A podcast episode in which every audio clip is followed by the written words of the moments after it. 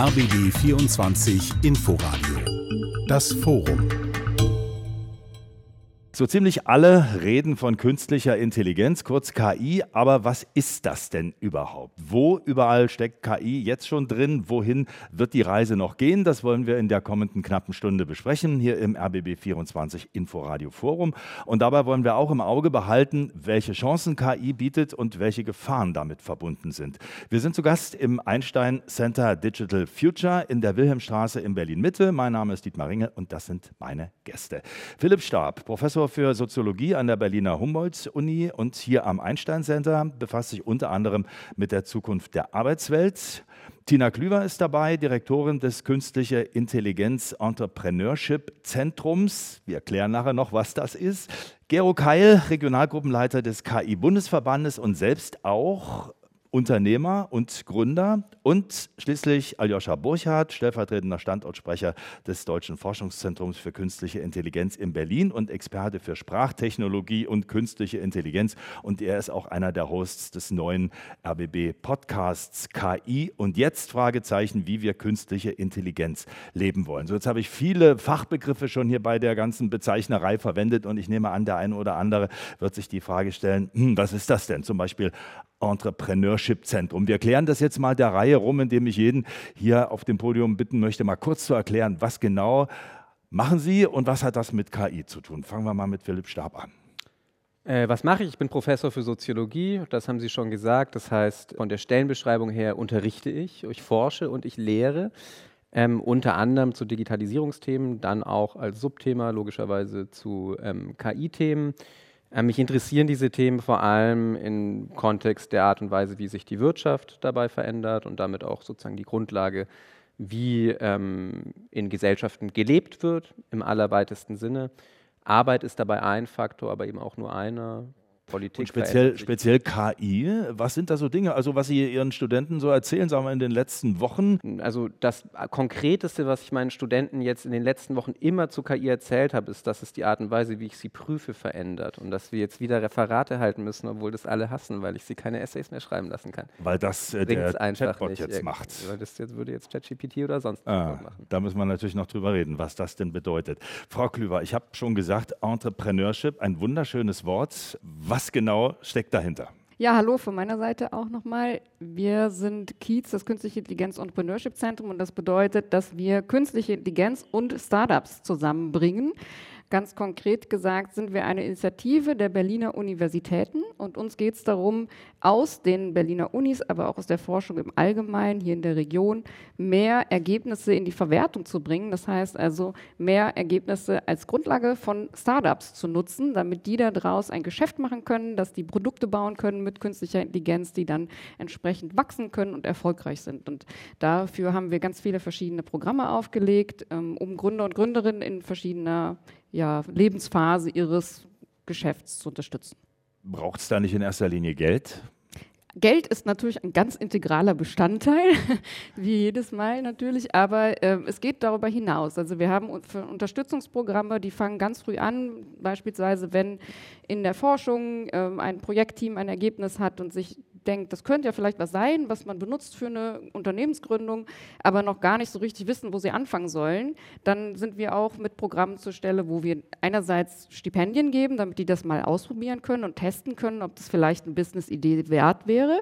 Aber wir geben auch ganz viel Know-how. Also wir machen Mentoring mit erfahrenen Gründer und Gründerinnen, wir machen Workshops und äh, wir geben auch eine Infrastruktur. Also wenn es beispielsweise darum geht, bestimmte Dinge mal, große Modelle mal auszurechnen auf auf großen Servern oder sowas, da sind wir auch zur Stelle und unterstützen.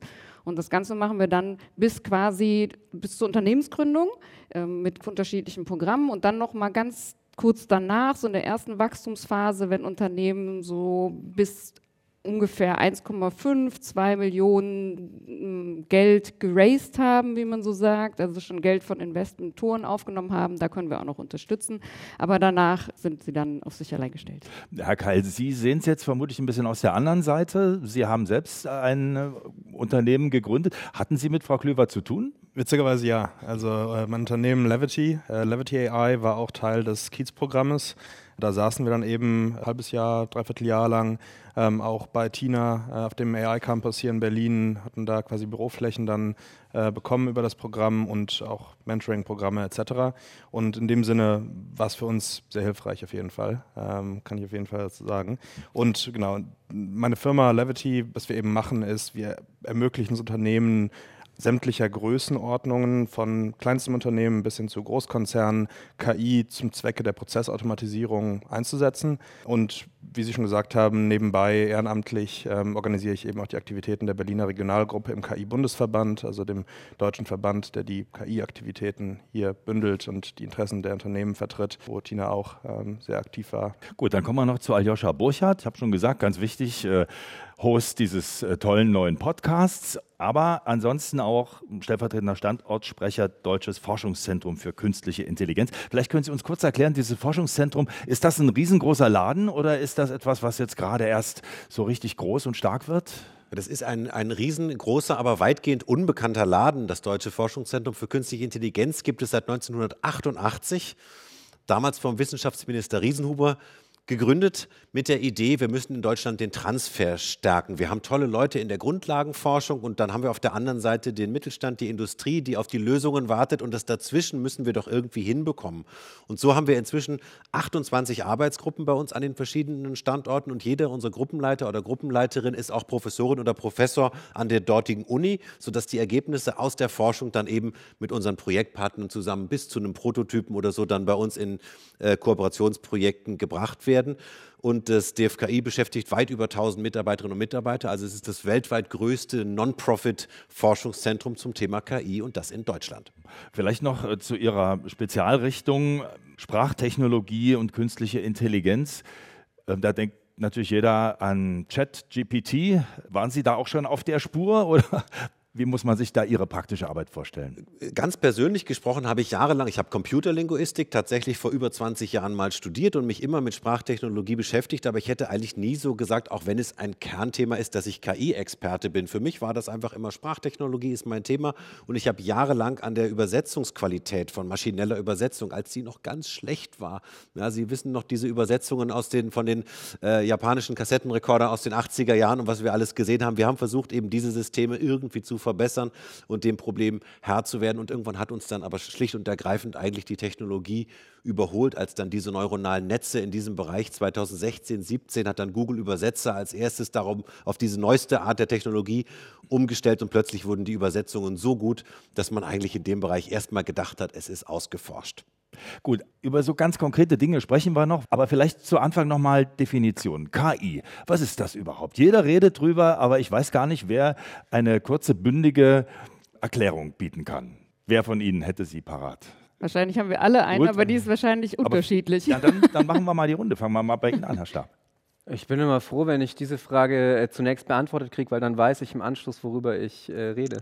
Vorher nicht. Wenn ich das jetzt also setze, dann setze ich sie alle in gewisser Weise. Aber es kommt ja jeder dran. es geht ja nur na, Ich mache das mal so soziologisch. Da sagen immer, da gibt es unterschiedliche Typen. Und ich sage, es gibt in gewisser Weise so ein Spektrum. Da ist das, am einen Ende ist das synonym mit IT und also mit sozusagen Computertechnologie. Und am anderen Ende ist es dann was sehr, sehr Spezifisches, Modell, äh, Prozesse maschinellen Lernens in einer bestimmten Struktur, die das sozusagen abbilden. Das ist eher das, über das wir jetzt heute wahrscheinlich, nehme ich mal an, sprechen. Aber der Begriff selber hat einen großen historischen Wandel durchlaufen, ist selber als Marketingbegriff eigentlich aus der Taufe gehoben worden, hat dann auch seit den 50er Jahren immer wieder andere Dinge gemeint eigentlich. Wenn Sie schon sagen 50er Jahre, hätte ich jetzt gar nicht gedacht, dass äh, zu diesen Zeiten schon davon die Rede war.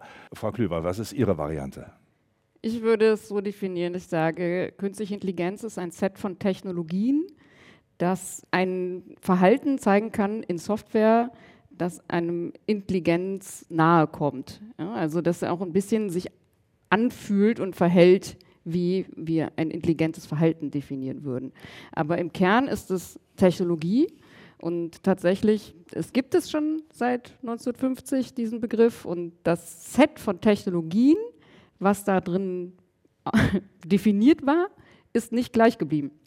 Also es ist tatsächlich, es hat sich weiter verändert, es hat sich entwickelt und das, was wir jetzt als künstliche Intelligenz bezeichnen würden, ist etwas, was wir damals teilweise noch gar nicht kannten Und etwas, was wir damals als künstliche Intelligenz bezeichnet hätten, würde man heute gar nicht mehr unter dem Begriff KI zusammenfassen. Also es ist schon, die Definition ist haarig. Ja. Gut, äh, wenn Sie dem zustimmen, müssen wir die Runde nicht rummachen, aber haben Sie noch was äh, zusätzlich zu bieten, Herr Keil?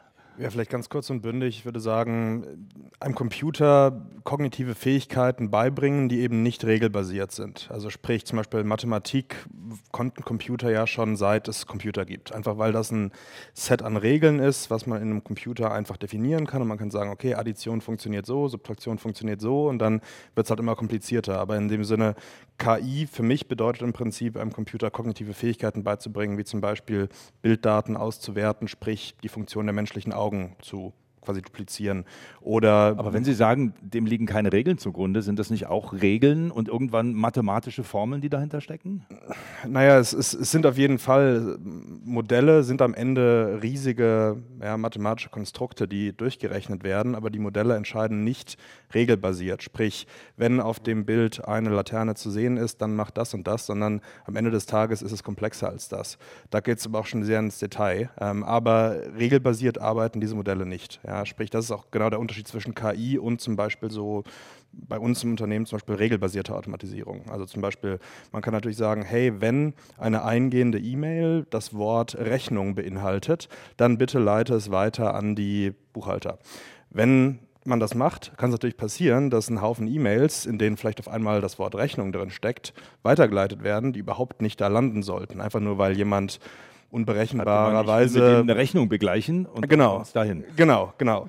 Äh, wenn man jetzt quasi KI einsetzen würde, würde man eben eine KI darauf anlernen, zu verstehen, welche E-Mails jetzt an die Buchhalter gehen sollen, sodass nicht basierend auf dem Wort Rechnung entschieden wird, sondern basierend auf einem komplexeren Set an Faktoren, wo dann die KI im Prinzip ähnlich wie, wie der Mensch diese eingehenden E-Mails lesen würde und verstehen würde, a, wie wahrscheinlich ist das, dass das jetzt an die Buchhalter gehen soll. Mhm. Und das ist für mich der Unterschied zwischen quasi regelbasiert, was für mich eben keine KI ist, und etwas, was kognitiven Fähigkeiten. Ja, da werden natürlich, aber ich will mich jetzt hier nicht mit Ihnen äh, festdiskutieren, ja, ja. aber das ist schon die spannende Frage, wie kriegt der Computer denn raus, dass das eine Rechnung ist, die dann für den Buchhalter gedacht ist. Ja, wie kriege als ich als Programmierer muss ja doch irgendwie dem Computer das beibringen, weil von alleine hat das nicht. Also gut, äh, Herr Burchardt, erstmal. Genau, da, da, können wir vielleicht an dem Beispiel äh, oder an einem ähnlichen Beispiel mal ansetzen. Man kann auch sagen, KI fängt dort an, wo normale Programmierung aufhört. Das hatten wir so als, als Variante gerade.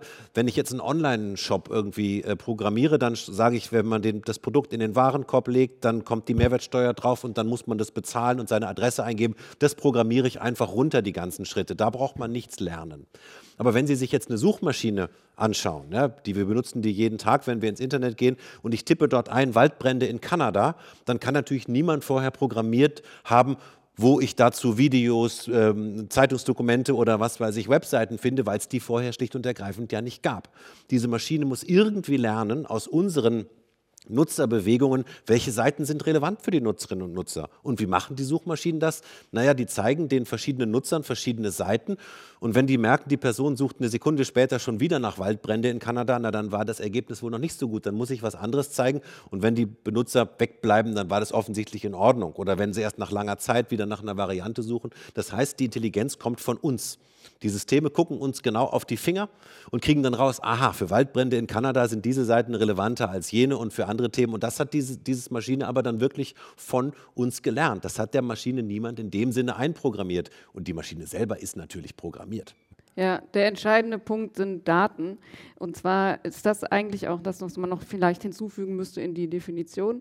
In dem heutigen Definition von Technologien, die wir als KI bezeichnen, sind es vor allen Dingen Technologien, die aus Daten lernen. Das heißt, die sind nicht per se, so wie Gero eben gesagt hat, von Menschen programmiert. Wenn A, dann mache B, sondern die lernen, wenn A, dann mache B aus Beispieldaten. Ich gebe diesen Maschinen in einer Trainingsphase ganz viele Beispieldaten und dann ist die quasi fertig trainiert und dann kommt eine andere Lebensphase und in dieser, äh, dieser Software und da kann ich sie dann ähnliche Situationen fragen. Ja, und dann kommt vielleicht eine Situation, die ist nicht exakt wie in den Beispielen diese Situation A, aber sie ist ähnlich wie A. Und jetzt haben wir den wahnsinnig großen Vorteil, dass wir ihr nicht genau diese Situation auch noch beibringen müssen, sondern das kann sie jetzt aufgrund der Ähnlichkeit zu den Daten selbst schließen. Ja, Herr Starr. Wenn ich das nur ergänzen darf, so ein bisschen, um das Feld auch vielleicht ein bisschen aufzu, aufzuspannen. Ähm, das ist dann natürlich wiederum was, was zum Beispiel für den Prozess, den Sie erwähnt haben, also Rechnung kommt rein, wie erkenne ich die, auch wenn da nicht irgendwie Rechnung drinsteht vielleicht sogar, ähm, total gut funktioniert. Aber letztlich sind sozusagen diese Maschinen, man hört das ja schon mal gehört, stochastische Papageien sozusagen. Stochastisch bedeutet? Naja, also auf Wahrscheinlichkeiten orientiert, so wie Sie das gerade beschrieben haben. Und das funktioniert für bestimmte Prozesse, die eben relativ einförmig sind, extrem gut. Es funktioniert für komplexe Prozesse wie Sprache auch immer, immer besser. Also das ist ja sozusagen diese, dieses irre Erlebnis ähm, äh, unter anderem mit äh, JetGPT. Aber es führt eben auch dazu, dass wir in vielen Bereichen, zum Beispiel nur als ein Beispiel der Kulturproduktion, in bestimmten Bereichen so eine extreme Eintönigkeit erleben. Also wenn Sie zum Beispiel an sowas wie Videostreaming denken, fragen Sie sich, wie kommt das, dass es jetzt zum Beispiel auf einmal auf jedem Streamingdienst ohne Ende Teenager-Vampir-Serien gibt. Da haben vorher Vampir-Serien gut funktioniert und dieselben Leute haben Teenager-Serien gut gefunden. Und dann werden daraus halt Teenager-Vampir-Serien. Ne? Das ist was, was das auch im Bereich früher auch schon ohne KI.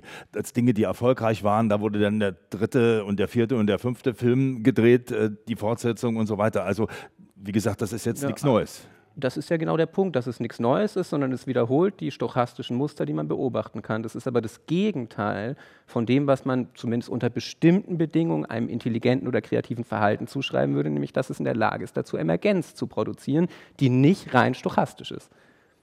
Und das kriegt die KI hin oder das soll sie hinkriegen? Nee, das kriegt sie gut simuliert. Das kriegt sie gut simuliert. Gut, wir, wir werden das noch an konkreten Beispielen diskutieren, aber was ich gerne noch wissen möchte, wie gesagt, mittlerweile reden alle irgendwie über KI. Bis vor ein paar Jahren war das irgendwie noch so, Science Fiction, ja, also für mich zumindest. Ähm, ich habe da und dort vielleicht ein Interview mit einem Wissenschaftler geführt, aber ehrlich gesagt verstanden habe ich es nicht so richtig und habe mich auch nicht so dafür interessiert. In meinem Alltag hat es keine Rolle gespielt, aber ganz konkrete Dinge wie eben, wenn ich heutzutage einen großen Text in Englisch oder Russisch oder Französisch habe, äh, auch wenn ich die Sprache vielleicht mehr oder weniger gut kann, aber es ist doch sehr mühsam, das vor allem auch ganz exakt zu übersetzen, na dann lasse ich das doch Google machen. Und plötzlich merkt man, Mensch, diese KI, die ist angekommen. Ist das jetzt, äh, dieser, dieser Qualitätsumschlag, ist der jetzt ganz frisch oder wo würden Sie sagen, hat das stattgefunden, dass man wirklich sagt, KI spielt eine entscheidende Rolle? Kann man das an einer Jahreszahl festmachen oder an einem bestimmten Ereignis, Herr Burchardt? Das Interessante, es gibt so ein Paradoxon, KI im Alltag, die funktioniert, wird nicht als KI wahrgenommen. Das gute alte Navigationssystem, Sie sagen ja nicht, ich gehe jetzt ins Auto, wow, ich stelle jetzt ein KI-System an, was mir jetzt den Weg von A nach B weist. Da ist ganz viel KI drin. KI der 60er Jahre, heuristische Suche, was ist die kürzeste Route von A nach B, war damals ein Riesenproblem für die Wissenschaft, wurde aber dann irgendwann gelöst. Dann sind da drin so Dinge wie ein Sprachdialogsystem oder ich kann eintippen oder sagen, ich möchte in die sowieso Straße fahren und das System fragt vielleicht zurück, möchtest du die kürzeste oder schnellste Route haben? Sprachdialogsysteme waren noch um die 2000er Wende ein riesiges Thema in der KI. Inzwischen funktionieren sie. Stauprognose. Das System wertet die ganzen Daten von den fahrenden Autos aus und sagt, oh, diese Straße muss verstopft sein, weil die da alle so langsam fahren. Das war natürlich bis vor, vor ein paar Jahren noch absolute Science Fiction, absolut fancy. Und heute funktioniert es natürlich. Wir erwarten das, dass das Ding mir eine Stauprognose gibt und mir eine wirkliche Fahrzeit angibt und nicht nur eine Fahrzeit, die nachts um vier funktioniert, sondern ich möchte die Fahrzeit wissen, die jetzt ist. Und so ist diese KI in den Alltag gekommen oder äh, Prothetik, ähm, äh, Diagnostik beim Arzt und, und, und äh, Empfehlungen im Onlinehandel, äh, Suchmaschinen. Wir haben schon drüber gesprochen, so viele KI-Systeme im Alltag, die werden eben nicht mehr wahrgenommen.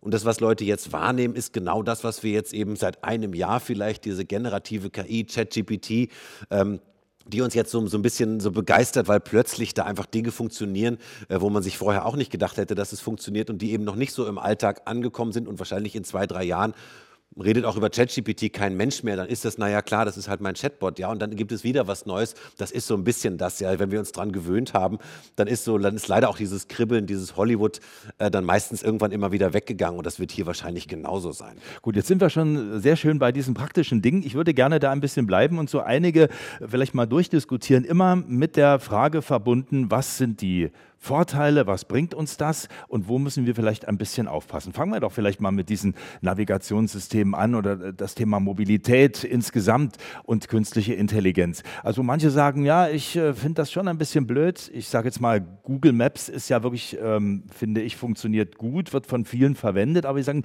ich will Google meine Daten nicht liefern. Ich nehme es nicht. So, also ist das jetzt äh, eine herbeigeredete Gefahr, dass da bei Google Leute sitzen, die wirklich alles wissen wollen, auch wo ich äh, morgens, nachmittags und abends war? Oder ist das ein bisschen übertriebene Sorge und es ist einfach nur schön, wenn es gut funktioniert? Vielleicht auch nicht nur bei Google, sondern bei anderen ähm, Navi-Betreibern auch. Herr Keil. In meinen Augen ist das einfach nur ein typisches Beispiel von der German Angst. Ja, also was interessiert das denn irgendeinen Engineer bei Google, ob man dann da fünf Minuten im Stau stand oder ob man da jetzt von A nach B gefahren ist oder von B nach C? Ähm, am Ende des Tages ist man da ein kleiner winziger Datenpunkt in einer riesigen Datenwolke, die dann quasi aus diesen Datenpunkten heraus sinnvolle Endergebnisse erzielen kann. Sprich, dadurch, dass man es selbst benutzt, ist es wiederum auch hilfreich für andere Leute, weil dann natürlich der eigene Datenpunkt, hey, man steht jetzt hier gerade im Stau zum Beispiel, das Auto bewegt sich langsam, das dann wieder genutzt werden kann, wenn dann Tina vielleicht gerade ins Auto steigt, 20 Minuten hinter mir ist und Google dann weiß, okay, der Gero, der steht da gerade da vorne im Stau, ähm, dann schicken wir die Tina vielleicht lieber woanders lang.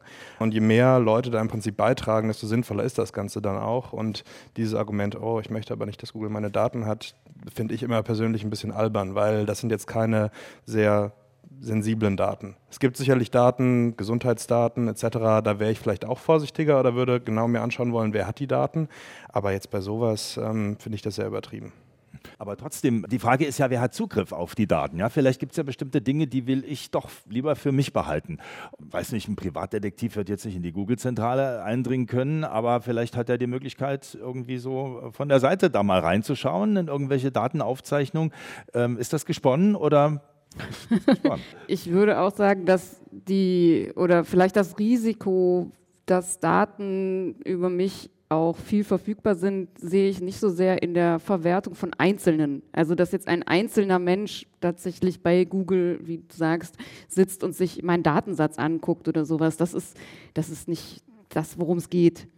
Das, worum es geht, ist vielleicht eher die Frage, ähm, was macht ein Datenschatz wie dieser, was macht der für einen Vorteil auch für ein Unternehmen? Ja, das ist ja vielleicht eher die Frage. Wenn die Daten alle an einem Punkt akkumuliert werden, dann kann natürlich die Frage gestellt werden, ähm, was kann denn jetzt ein Unternehmen noch mit diesen Daten machen? Und das ist natürlich dann irgendwo auch der Datenbesitz dieses Unternehmens und natürlich hat es dann auch das, das Recht, damit weitere Produkte zu entwickeln, die dann wiederum uns zugutekommen, was ja auch schön ist, aber auf der anderen Seite natürlich auch einen gewissen Wettbewerbsvorteil bildet, ja. ne? weil andere haben die Daten vielleicht so nicht. Und es ist ein einfacher Tausch. Ich bekomme die Dienstleistung ja kostenlos von dem Anbieter hier und gebe dafür meine Daten. Das ist ein ganz einfacher Tausch, kann man, kann man ganz einfach verstehen. Und wenn ich das nicht möchte, dann muss ich dem Dienstleister möglicherweise was dafür bezahlen, dass er mir diesen äh, dieses Navigationsservice anbietet und dann kann ich das auch äh, bei mir auf dem kleinen Navi rechnen und dann gehen meine Daten nicht irgendwo hin. Also das ist ja sozusagen dann auch eine Möglichkeit als Kundin oder Kunde zu entscheiden, was es einem wert ist, dass insgesamt die Daten ja. irgendwo sind. Im besten Falle wäre es ja so, dass nehmen wir mal Berlin, eben die Berliner Stadtverwaltung oder der Bereich, der für die Mobilität zuständig ist, solche Daten bekommt, um intelligente Verkehrsführung verbunden mit dem äh, Erkennen des individuellen Fahrverhaltens, also dass man eben morgens äh, die Staus äh, besser austarieren kann und so weiter. Aber äh, das landet ja jetzt nicht äh, bei der Stadt oder irgendwo. Oder gibt es solche Beispiele, dass Kommunen davon profitieren? Äh, also das sind jetzt so viele Fragen. Natürlich gibt es äh, Beispiele, wie Kommunen von großen Technologiekonzernen profitieren. Aber wie, also ich meine, die Frage ist so allgemein gestellt, wie, wie, soll man das beschreiben, dass keine Verwaltung in Deutschland mehr ohne Microsoft auskommen kann? Ja, natürlich profitieren die von Microsoft, aber die können auch nicht mehr ohne Microsoft. Insofern ist es in gewisser Weise halt auch ein Problem. Und sorry, aber personenbezogene Bewegungsdaten würde ich schon als sensible Daten bezeichnen. Und also du vielleicht nicht, kann jeder wie er will. Ich finde auch, dass das zu beschreiben als was, was man einfach in der Logik des ökonomischen Tausches, du kannst die ja weiter auch auf deine, ich weiß ja nicht, ich weiß nicht mal mehr, wie diese Papierkarten hießen. Da gab es doch diese, wissen Sie, meine Eltern im Auto. Karte? Der Faltplan, immer den Knick an der falschen kannst Stelle. Du, kannst du ja benutzen, wenn ja. du deine Bewegungsdaten nicht Google geben willst. Also sorry, ich glaube, da sind wir im Diskurs schon so ein bisschen weiter. Es gibt ja auch nicht umsonst eine europäische Technologieregulierung, die genau auf diese da Fragen abzielt. Und Sie haben das ja auch gerade schon aufgerufen, dass aus der Kontrolle, nicht dem Eigentum notwendigerweise, aber der Kontrolle an bestimmten Daten und auch der relativ exklusiven Fähigkeit, die zu verarbeiten, dadurch einfach Machtkonzentrationen entstehen, die sowohl ökonomisch zu einem Problem werden können, zum Beispiel zu dem Problem, dass wir im Bereich der aktuellen KI, Edge-KI heute im Grunde genommen, und da könnt ihr jetzt gleich widersprechen, haben wir so ein bisschen Kontroverse vielleicht so, eigentlich kein Pferd im Rennen haben in Europa. So, also erster Punkt. Und zweitens, die natürlich im Kontext von Bürgerrechten und politischen Freiheiten schon sehr klar und nicht nur, also ich habe so das Gefühl, ich gebe irgendwie wieder, was Gesetzgebung der letzten zehn Jahre war. Also das ist ja Konsens dass das nicht unproblematisch ist, sondern dass das absolut problematisch ist, weswegen es diese gigantischen Anstrengungen des Gesetzgebers in Europa gegeben hat und immer noch gibt, diese Fragen auch zu bearbeiten. Und da gehören die industriepolitischen, wie kriegt man die Datensilos aufgeknackt, damit eben nicht nur Google oder Microsoft oder whoever ja, von diesen äh, aggregierten Daten profitieren kann. Deswegen ist das ja auch so stark eine industriepolitische Frage geworden in den letzten Jahren, weil es eben doch schon ein Problem ist. Die KI-Revolution, wer kontrolliert die schlauen Maschinen? Das fragen wir heute im RBB24 Inforadio Forum.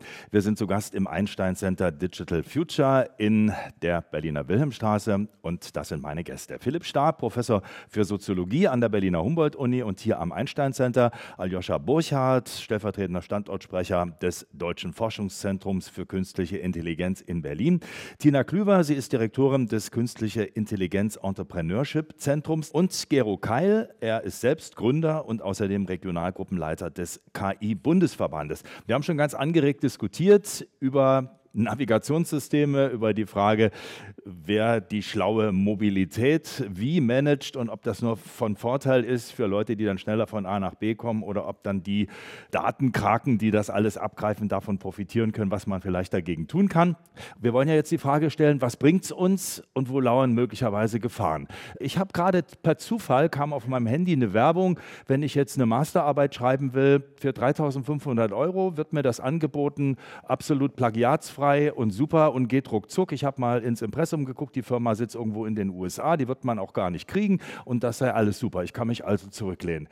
Ist das noch KI oder ist das kriminell?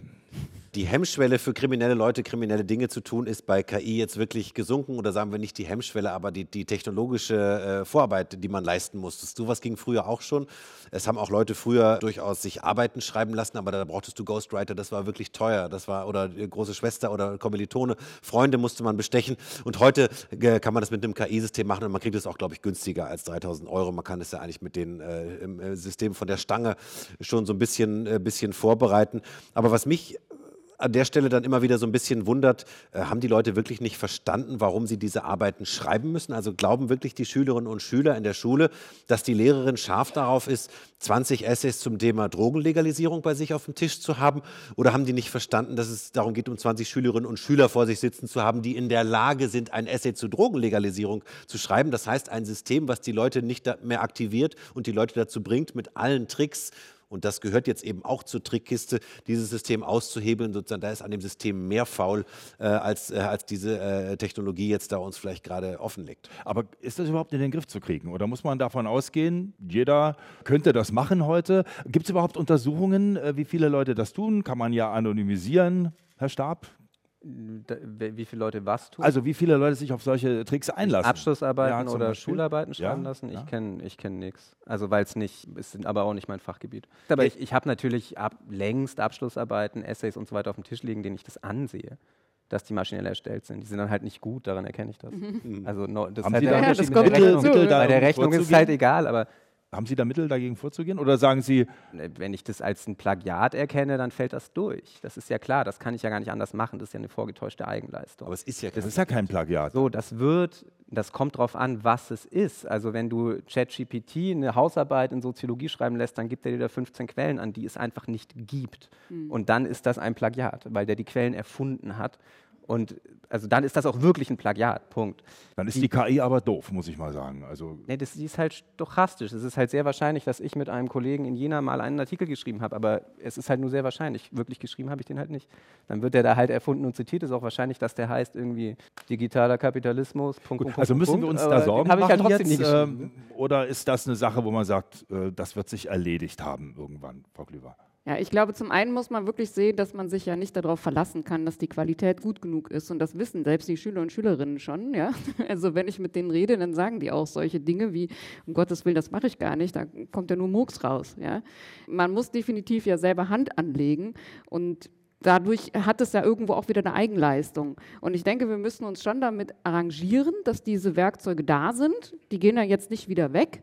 Und da müssen wir auch einen Umgang mit finden. Und ich finde das aber auch eigentlich ganz spannend, weil was bedeutet das jetzt für Bildung, dass es diese Werkzeuge gibt? Ja? Was bedeutet es denn auch für die Kompetenzen, die ich unterrichte und die ich möchte, dass die Schüler und Schülerinnen tatsächlich auch erbringen? Ja? Was, was teste ich denn da? Und ich würde mal behaupten, in einigen Fällen, nicht in allen, aber in einigen Fällen ist die Kompetenz, die ich da abteste, vielleicht gar nicht, einen Text zu schreiben sondern es geht mir eigentlich um andere Kernkompetenzen. Und ich glaube, da müssen wir ansetzen, dass wir wirklich nochmal sehr genau analysieren, was ist denn eigentlich das, was ich hier überprüfen möchte? Und ist dafür zwingend notwendig, dass der Text tatsächlich von diesem Menschen geschrieben wurde? Oder es, geht es mir eigentlich um etwas anderes? Und kann ich das vielleicht auch noch anders testen? Also ich denke, da, da müssen wir uns noch ein neues Repertoire auch einfallen lassen.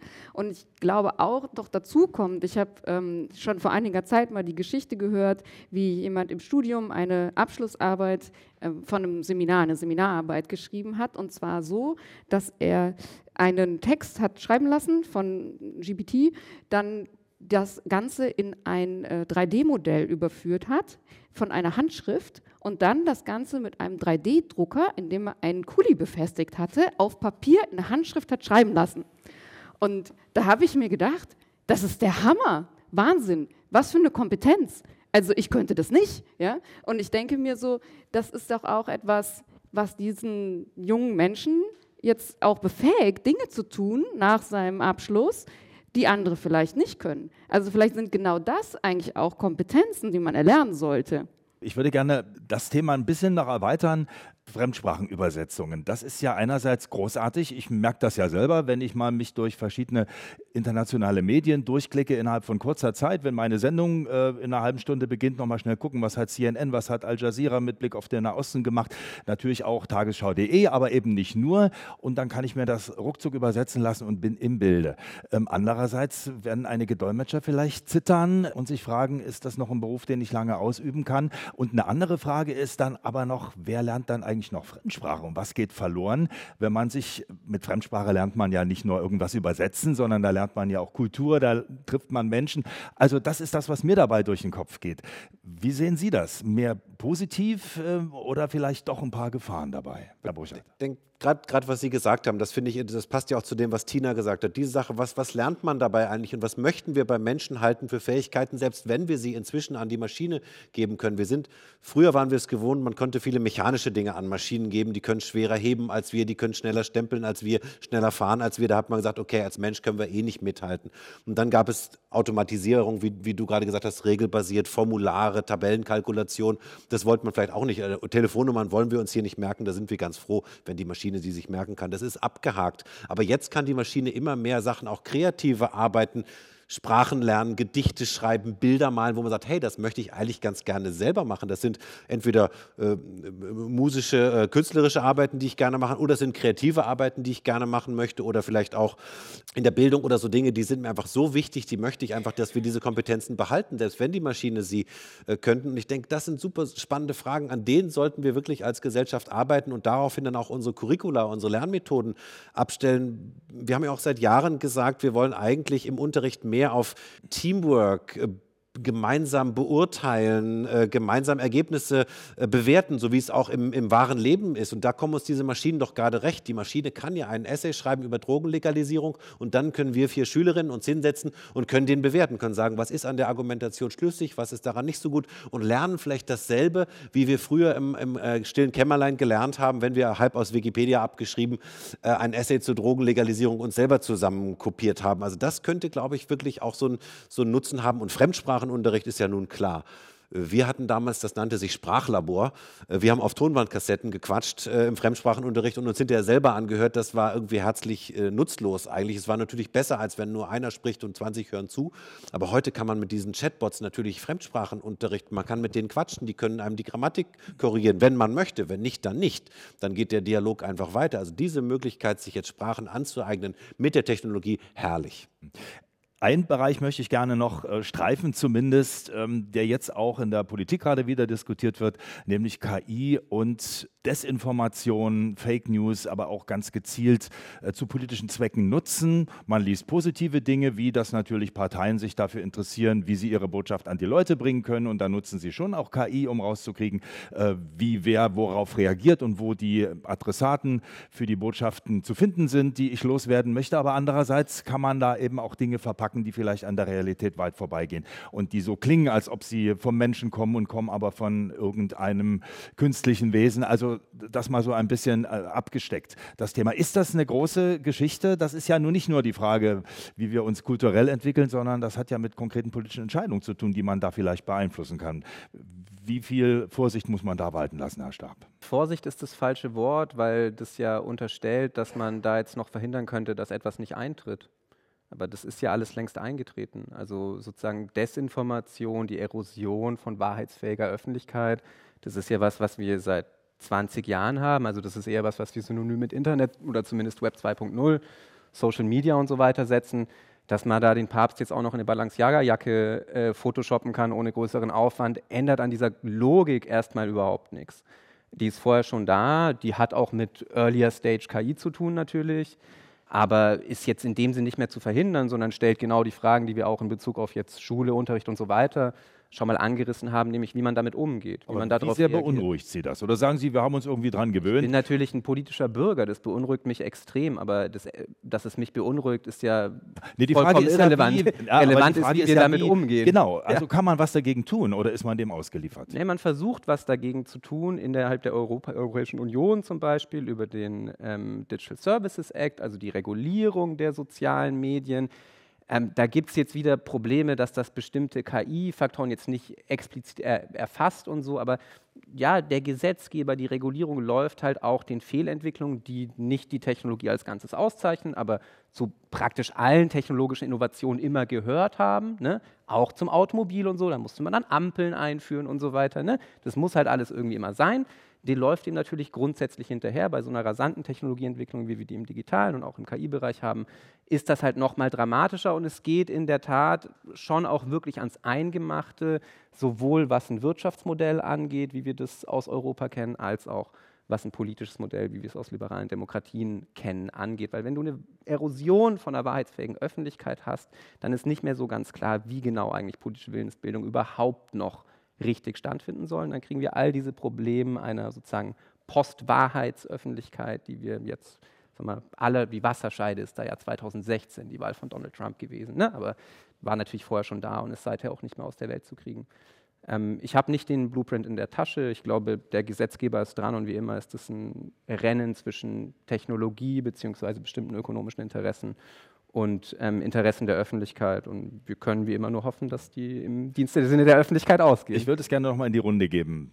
Also Herr Kai, wie meinen Sie, könnte man damit vielleicht äh, umgehen, um ein bisschen optimistischer in die Zukunft zu schauen? Ja, ich meine, am Ende des Tages wie Tina schon noch gesagt hat, es ist KI ist ein Tool. Das kann man für gute Zwecke einsetzen, das kann man aber auch für schlechte Zwecke einsetzen, wie jedes andere Tool. Man kann einen Hammer nutzen, um ja, äh, eine Kommode zusammenzunageln, man kann einen Hammer aber auch nutzen, um jemanden zu erschlagen. Ähm, ähnlich ist es mit KI am Ende des Tages auch. Und das Thema zum Beispiel Wahlmanipulation oder Propaganda ist ja jetzt auch kein neues Thema. Das gab es auch schon zu Zeiten, zu denen es keine Computer gab, wo Leute Flugblätter verteilt haben, die vielleicht keine Wahrheiten enthalten haben oder ähnliche Themen. Die Sache heute ist halt nur, dass es gerade mit sozialen Medien, mit dem Internet und mit KI in dem Kontext sehr viel einfacher und günstiger geworden ist, große Mengen an Fehlinformationen zu erzeugen und zu verteilen. Und ich glaube, da, was wir als Gesellschaft einfach lösen müssen, ist zu Wege zu finden, wie man sagen kann, okay, auf welche Wahrheit können wir uns einigen, beziehungsweise wie können wir Informationen verifizieren und dass wir auch durch unser Bildungssystem Leute stärker dafür sensibilisieren, dass nicht alles, was im Internet steht, auch der Wahrheit entspricht und dass man das eben erstmal verifizieren muss und dass wir eben auch Institutionen haben, Quellen haben, wo wir uns sicher sein können, dass die vertrauenswürdig sind. Und das ist, glaube ich, wichtiger als je zuvor. Und natürlich, das ist ja ein, ein, Nachteil der Tatsache, dass es sehr viel günstiger geworden ist, äh, zum Beispiel ja, Texte zu generieren, äh, im Vergleich zu, man stellt jetzt eine Armee aus Copywritern an, die eben jetzt Fehlinformationen produzieren und verteilen. Ähm, aber auf der anderen Seite hat natürlich diese Technologie auch extreme Vorteile für die Gesellschaft, sprich Produktivitätsgewinne, die man sich auf dieser Skala nie hätte vorstellen können, die uns als Gesellschaft und als Wirtschaft in Zukunft ermöglichen werden, ein Vielfaches des aktuellen Outputs zu generieren. Und, und speziell nochmal, was die Information angeht, man kann eben auch viel breiter gestreut heute sich Informationen holen, indem genau. man eben zum Beispiel ähm, Medien vergleicht und nicht nur auf eins dann vielleicht reinfällt, sondern sagt, dann nehme ich mir mal drei, vier und dann gucke ich mal und die Datengrundlage ist viel größer. Also ich kann es nutzen. Absolut. Und ich meine zum Beispiel genau zu dem Thema, ich, ich weiß es nicht, wie viele, ich meine wahrscheinlich von euch wird es jeder mitverfolgt haben, äh, OpenAI, da war ja letztes Wochenende sehr viel Tumult. Äh, der CEO wurde vom Board äh, rausgeworfen am Freitag. Und ich meine, die haben das am Freitagnachmittag deutscher Zeit oder Abend deutscher Zeit kommuniziert.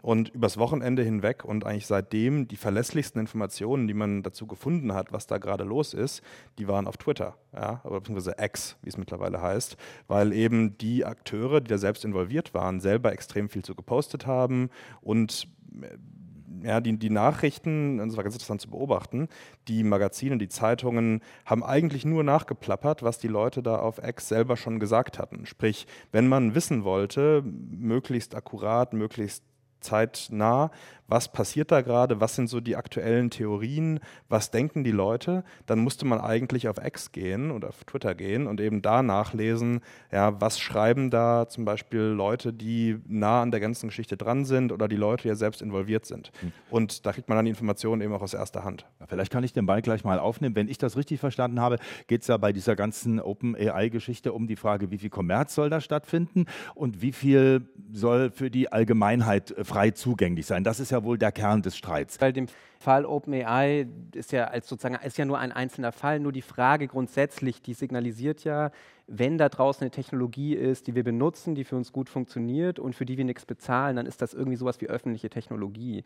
Und das ist halt wirklich absoluter Quatsch. Ne? Also der, das ganze Geschäftsmodell aller großen Tech-Unternehmen basiert darauf, dass sie erstmal eine Userbase, also Nutzerbasis schaffen, indem sie die Technologie umsonst rausgeben. Zum Teil läuft das ewig weiter. Sie zahlen ja auch nichts für Google Search oder Google Maps.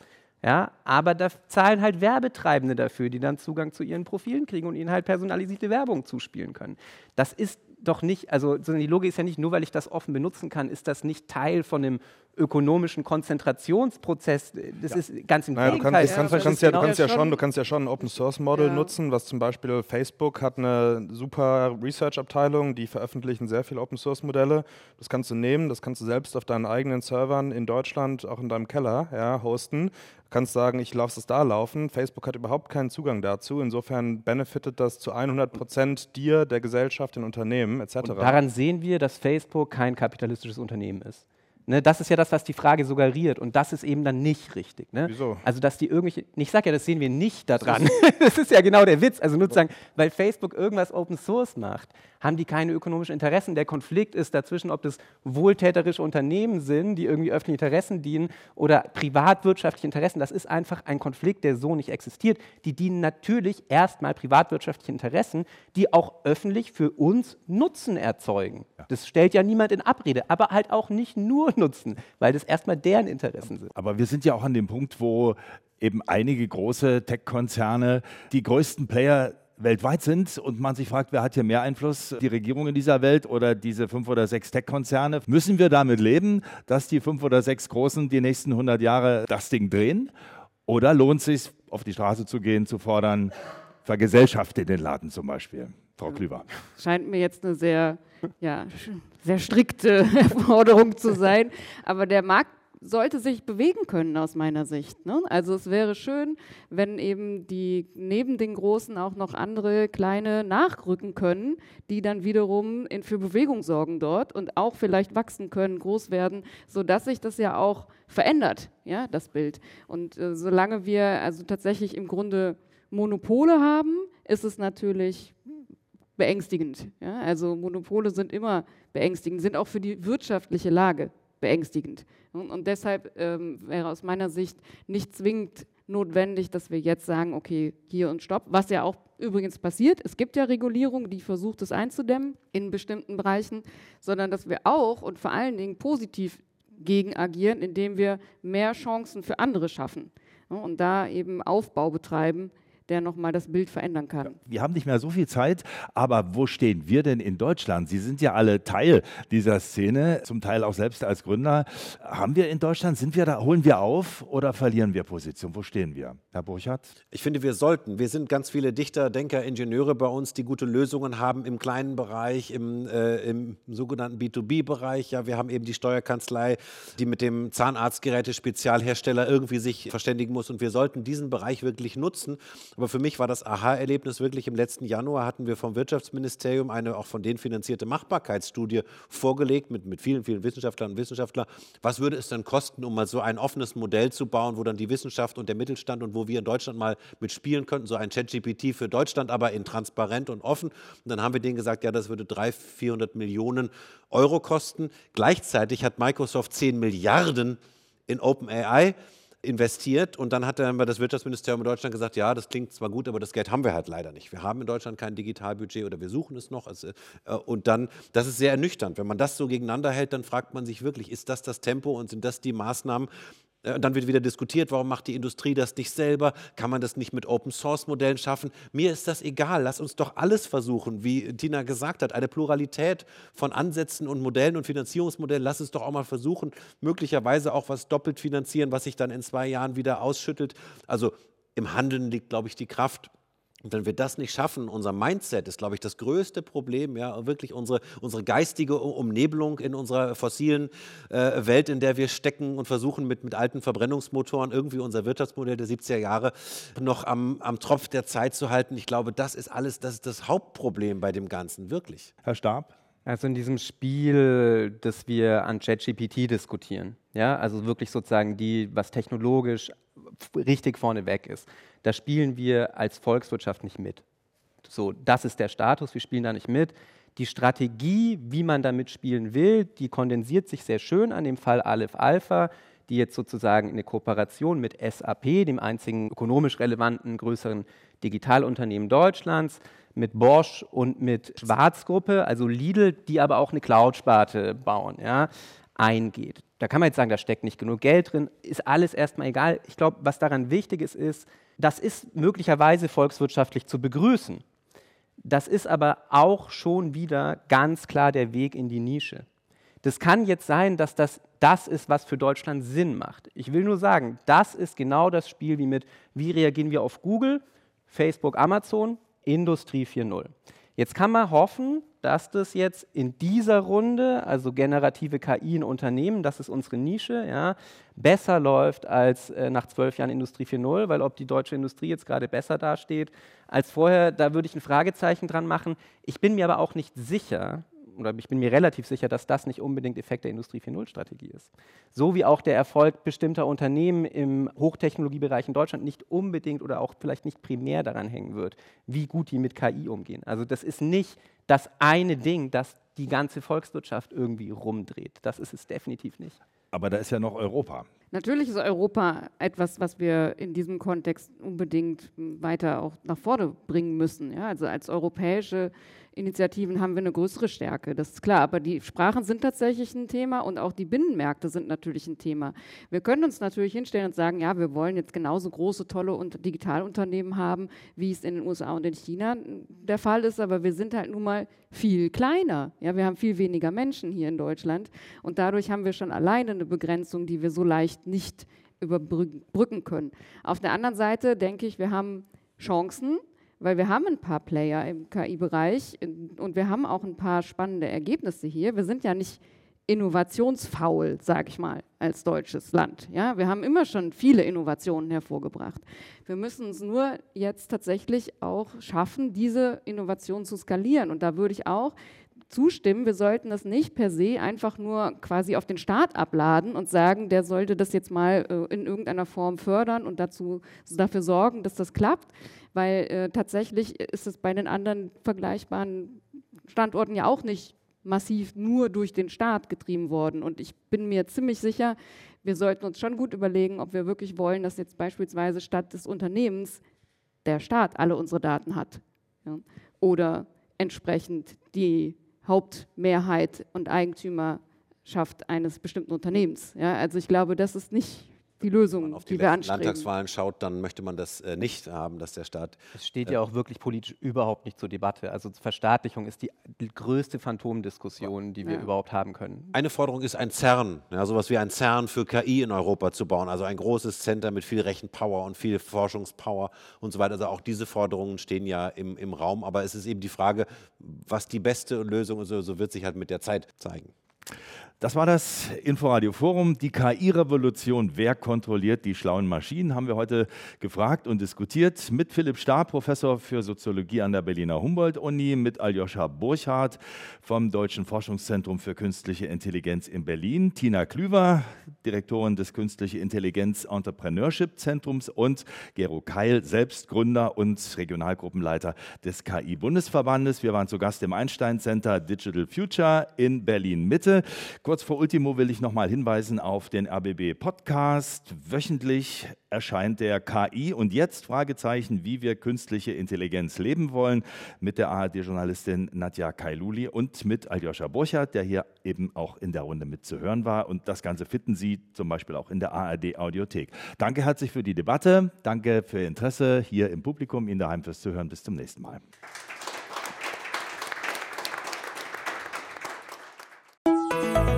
RBB 24 Inforadio vom Rundfunk Berlin-Brandenburg.